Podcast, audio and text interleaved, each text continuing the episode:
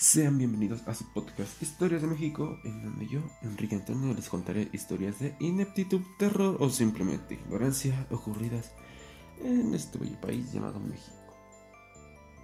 Y el capítulo de hoy es un capítulo muy interesante, así que les sugiero que se pongan cómodos o empiecen a hacer su tarea o empiecen a limpiar o se preparen porque este es interesante. Y ya saben, si les gustó, compartan, eh, síganme o suscríbanse, hagan lo que tengan que hacer, por favor.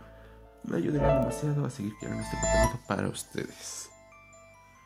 Y sin más preámbulos, el capítulo de hoy se llama La leche radioactiva de la Conasupo.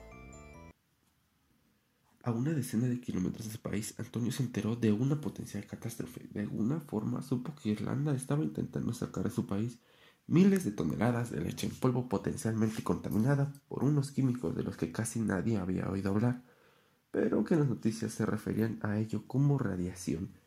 Entonces, en 1986, había muy poco entendimiento sobre qué era eso. Antonio González, entonces embajador de México en Brasil, se comunicó con la Secretaría de Relaciones Exteriores para poner sobre aviso al país, a sabiendas de que México era un histórico comprador de leche en polvo al país europeo. Las fechas no son muy claras.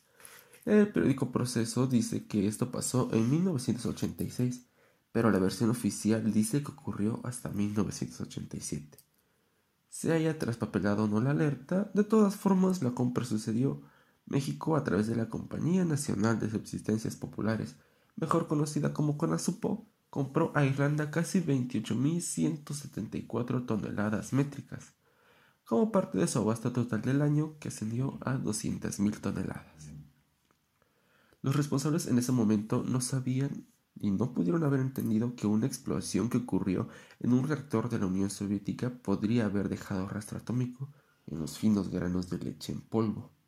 Eh, no fue con Azupo, sino una de sus empresas filiales la que encontró lo que parecía ser una muestra contaminada con cesio, de, cesio 137, perdón, isótopo que usan en medicina e investigación nuclear, pero que nadie quiere en su plato de comida o en un vaso de leche. El cesio 137 es radioactivo, emite partículas beta y radiación gamma mientras decae, lo que ocurre muy lentamente pues se estima que tiene un periodo de vida de 30 años. En la Comisión Nacional de Seguridad Nuclear y Salvaguardias, con la CENUSA, volvieron a sonar las alertas. Apenas tres años antes habían tenido que recorrer a pie Chihuahua y hacer una búsqueda a nivel nacional en busca de varillas infectadas con un isótopo reactivo llamado cobalto 60. Por si no lo sabían, aquí en México hay un, este, nuestro propio Chernobyl, tal vez un poco más grande que el Chernobyl mismo, ya que no sabemos qué tanto afectó o a cuántas personas afectó, pero ese es tema para otro, otro momento y hay que continuar con este. Es posible que la explosión en el reactor de Chernobyl en abril de 1986 los pusiera sobre aviso, pero es improbable que se hubieran anticipado a esa llamada de la CONASUPO. Cuando CONASUPO les contactó, en realidad solo se trataba de un mero trámite. El Instituto Nacional de Investigación Nucleares ya le había confirmado a la CONASUPO que la empresa FIAL Wyatt Valley les había dicho su leche en polvo era un riesgo para la salud de quien se acercara a ella y no decir de quien la consuma. Cuando los hombres de traje y los científicos de bata se reunieron en Europa para catalogar los límites máximos permisibles de exposición a isótopos, decidieron que el cesio 137 sería de 370 becquereles, medida que sirve para estimar la desintegración de un radionucleido por segundo. El consenso fue el de permitir alimentos de hasta 370 becquereles durante el año posterior al accidente de Chernobyl, pero la leche en polvo enviada por Conasupo a la empresa Fial filial perdón, había alcanzado los 2.700 bequereles. México ni siquiera tenía claros los límites permitidos. Por un lado, no había norma oficial que considerara estimados de radiación en alimentos, pero además no les fueron comunicados los resultados de la reunión de la Comunidad Económica Europea, que trabajaba a marchas forzadas por entender cuánta radiación tendría que entenderse como no dañina. Luego entonces, México no exigió en todo 1986 certificados de niveles de radiación en la leche que provenía de Irlanda. Una vez más, la Comisión Nacional de Seguridad Nuclear tendría que ir a contrarreloj. La primera recomendación de la CONACENUSA fue, obviamente, la más obvia, parar todo embarque que llegaba a México, usualmente por el puerto de Veracruz, que llevara consigo leche en polvo. No, no solo eso, recomendó también que toda la leche que se tuviera en bodega regresara de inmediato a aquel país. Conasupo se negó. Argumentó que criterios comerciales impedían la devolución de la leche, obligada a optar por otra vía. La Conacenusa integró un operativo de muestreo en las bodegas de Conasupo y Licons, todavía entonces sin que la Secretaría de Salud supiera lo que pasaba. La comunicación proveniente de Brasil lo cambió todo, la del embajador Antonio González, que notificó que Irlanda había intentado vender leche en polvo a Brasil y que el contenido habría de tomarse con cautela debido al accidente nuclear a medio mundo de distancia. Entonces la Secretaría de Salud se dio por enterada lo que pasaba bajo sus narices. Ahí es cuando México, Brasil y Argentina comienzan su propia investigación solo para corroborar la sospecha. La leche en polvo de Irlanda, de alguna forma todavía no comprensible en su totalidad, tenía rastros de la radiación del accidente de Chernobyl. La negativa de la devolución de la leche entonces en bodegas hizo que la Conacenusa tuviera que comprar equipo especial con tal de tener un operativo para seleccionar muestras en busca de la leche contaminada que pudiera estar en el suelo mexicano y sin embargo los lotes seguían llegando. Se estima que 39.000 toneladas métricas de leche en polvo provenientes de Irlanda llegaron en 1987, más incluso que lo que México compró en 1986. En marzo de 1987, Llegaron tres barcos cargados con leche al puerto de Veracruz y la Conacenusa no podía más que encontrar la manera para organizar los operativos de muestreo en busca de contaminación. Pero con la Conacenusa no podría haber tomado muestreos de los primeros cargamentos, los que arribaron entre junio de 1986 y enero de 1987 la misma comisión lo notificó a través de vías oficiales, asegurando que 11.333 toneladas métricas que se comercializaron en ese lapso jamás recibieron inspección. Aquí es donde la historia comienza a bifurcarse. Eh, el periódico Procesos asegura que el escrito proveniente del embajador Antonio González llegó solo tres meses después del accidente de Chernobyl, lo que había puesto sobre aviso a la CONASUPO, CONACENUSA y hasta la Secretaría de Salud pero la versión oficial, sin embargo, indica que el escrito no llegó sino hasta principios de 1987, lo que, lo que instó la colaboración entre los tres países y eventualmente el acuerdo con la empresa exportadora Irish Dairy Board sobre que la leche no podía pasar los 370 becquereles de cesio 137. La leche distribuida de junio de 1986 a enero de 1987 nunca fue comprobada. No se sabe si en efecto al menos una parte contaba con índices elevados de contaminación radiactiva y no se puede asegurar ni su afectación ni su inocuidad. Tampoco se tiene registro de la distribución. Si toda ella fue ocupada en Conasupo y Liconza o enviada a empresas filiales, quienes al parecer tampoco contaron con los instrumentos necesarios para detectar los niveles hasta que White Valley detectó los 2700 becquereles.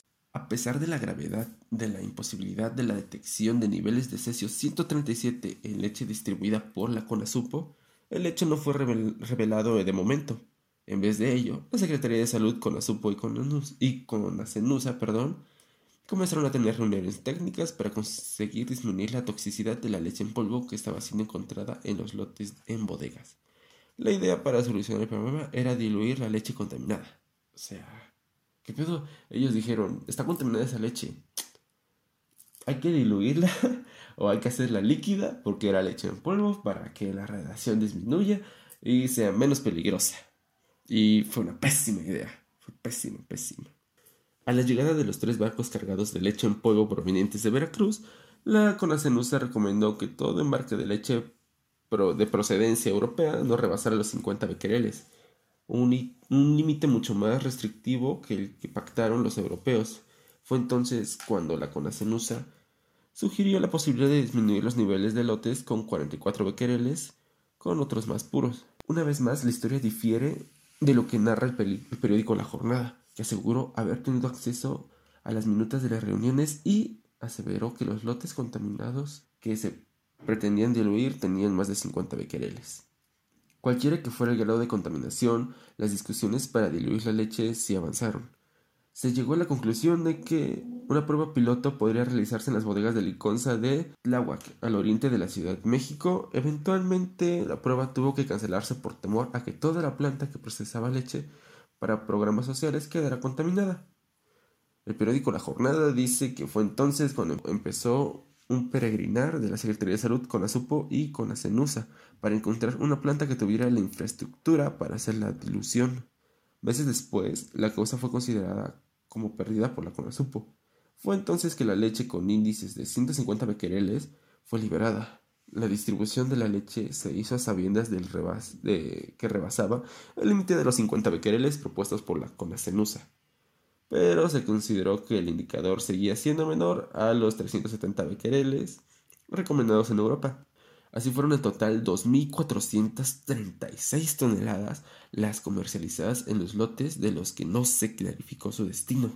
Adicionalmente, hubo otras 1.497 toneladas de leche en polvo que al rebasar los 370 becquereles permanecieron en bodegas hasta que México encontrara qué hacer con ellas. Pasaron 18 meses de recibir leche potencialmente radioactiva. Para 1988 no paraban los muestreos de la conacenusa, los análisis científicos y los debates comerciales para devolver la leche, pero nada ocurría. El secreto había sido guardado por mucho tiempo. El 21 de enero de 1988, una organización ecologista le dio la vuelta al tema y tomó desprevenido al gobierno.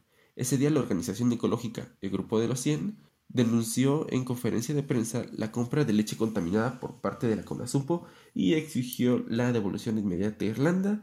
Esa fue la primera vez que la opinión pública se dio cuenta que el gobierno llevaba más de un año recibiendo leche contaminada por el accidente de Chernobyl. No hay información oficial sobre que esa conferencia haya acelerado los procesos, pero debió hacerlo.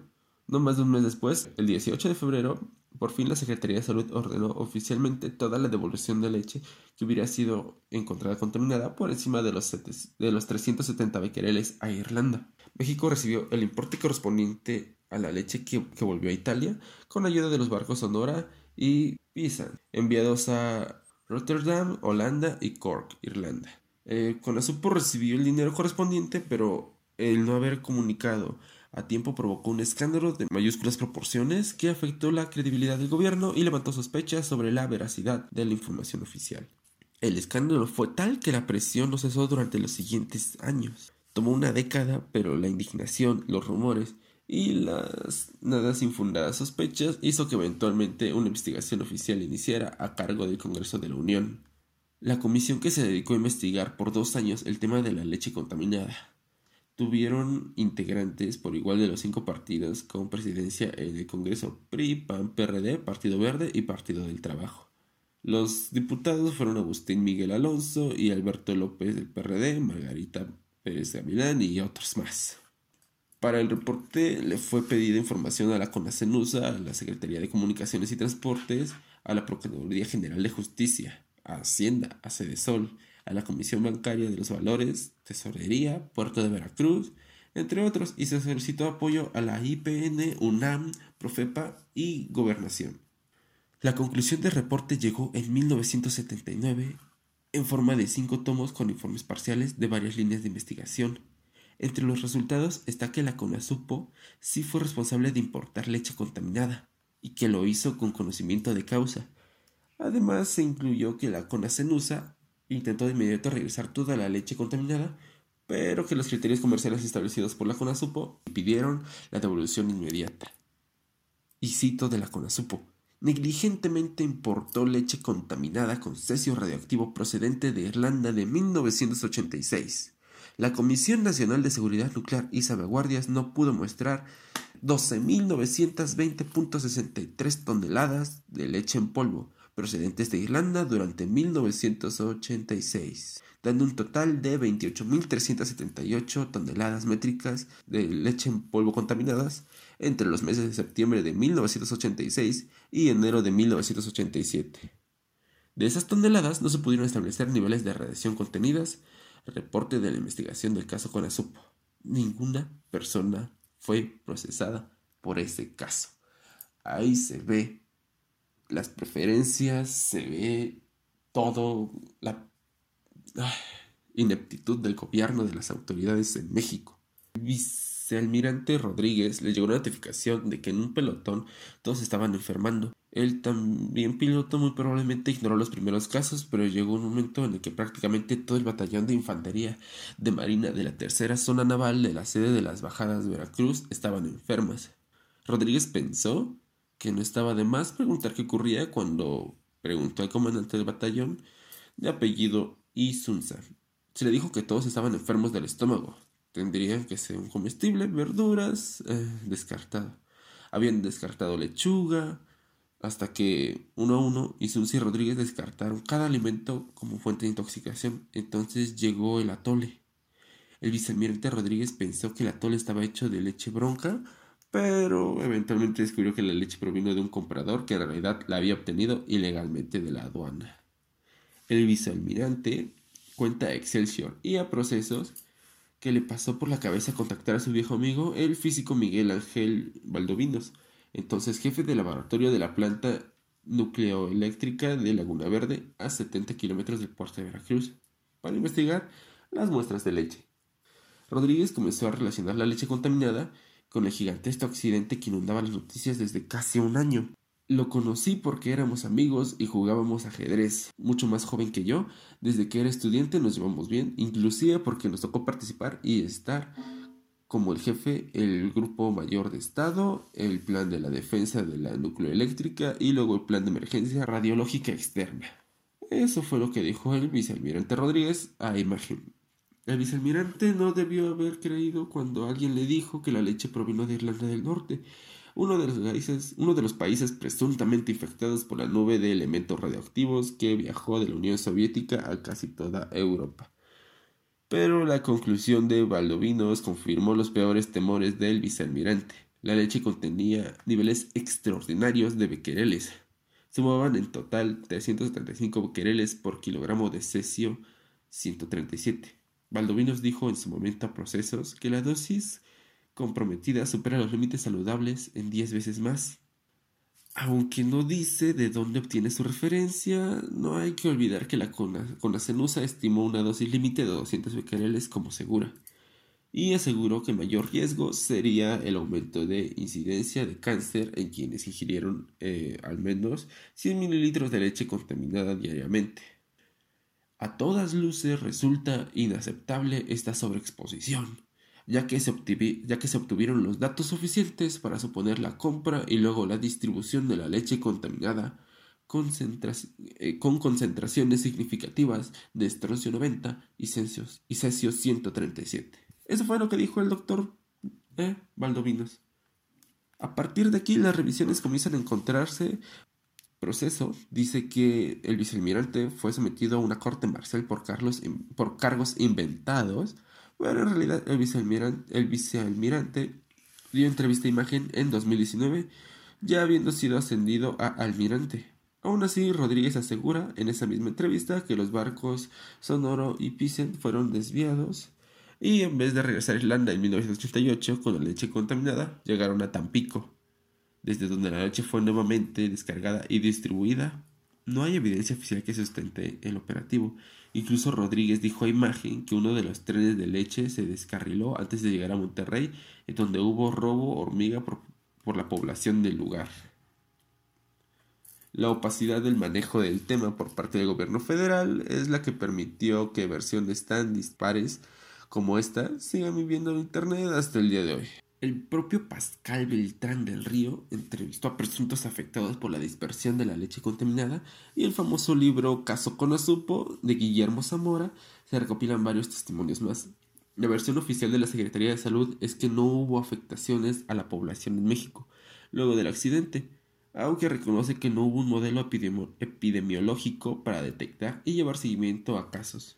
Zamora contrarresta en su libro en donde dice que el cáncer infantil aumentó un 300% en la década de 1987 a 1997. El punto medio es el de la doctora Rocío Cárdenas. En aquel entonces miembro del Departamento de Oncología del Instituto Nacional de Pediatra, reconoció a la jornada un aumento de fallecimientos por cáncer infantil entre 1987 y 1989.